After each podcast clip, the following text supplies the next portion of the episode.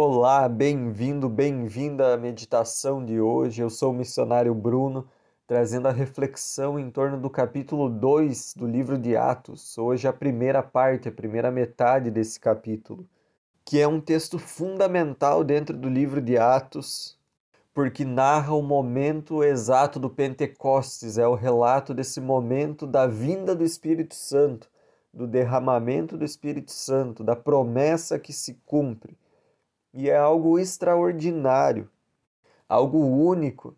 Nós lemos aqui sobre um vendaval, línguas, chamas de fogo sobre a cabeça dos discípulos e eles começam a falar em diversas línguas, as pessoas da multidão os compreendem.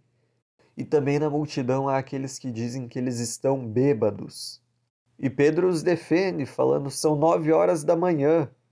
É outra coisa acontecendo aqui lendo o texto, nós até temos essa impressão de tumulto, de agitação. E de fato, Jerusalém estava cheia por ocasião da festa de Pentecostes, que para os judeus é a festa das semanas, a festa da colheita. Então, a vinda do Espírito Santo é chamada de Pentecostes, pois aconteceu no dia de Pentecostes, dessa festa judaica. E no meio desse tumulto, Pedro retoma a promessa dada por intermédio do profeta Joel e fala: é isso aqui que está acontecendo. É esse momento importantíssimo da história da salvação, em que o Espírito Santo é dado e uma promessa se cumpre.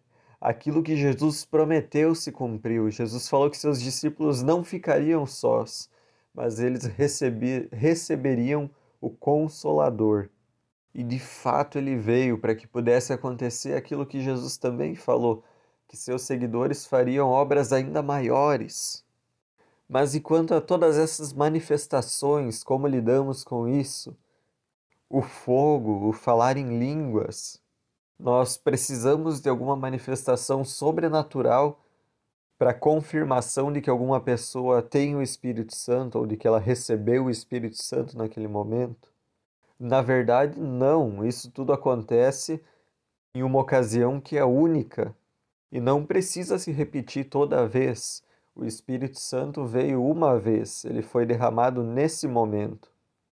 Aqui o Espírito Santo foi dado e a partir dali ele continua a se espalhar e a habitar naqueles que creem.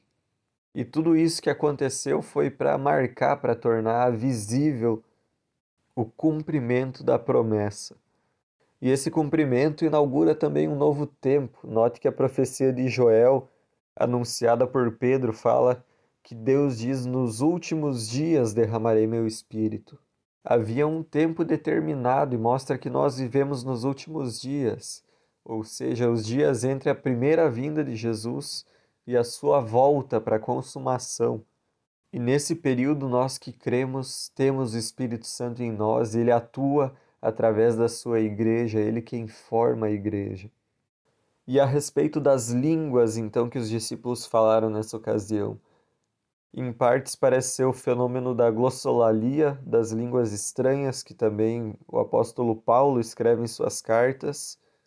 Mas depois nós vemos que as pessoas compreendiam aquilo que os discípulos estavam falando. Era como se eles falassem nas línguas estrangeiras. Não havia mais a barreira do idioma para a compreensão do evangelho. E o que nós vemos aqui é como se fosse a Torre de Babel ao contrário. Lá a língua foi confundida, as pessoas foram dispersadas por não falarem mais a mesma língua, por não se compreenderem. E aqui nós temos o oposto, é união, é compreensão.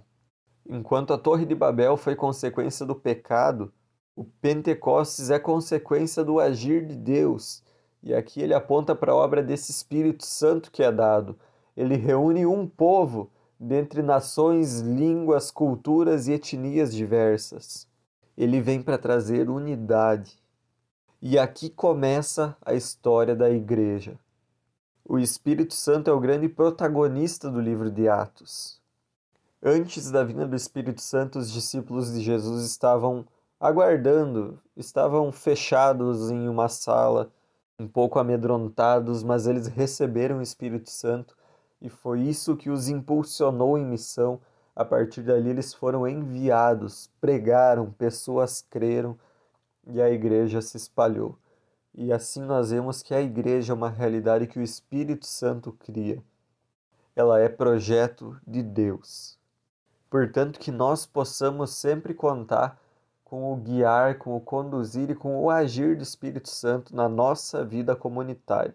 Assim, Deus nos abençoe e desejo a você um ótimo dia.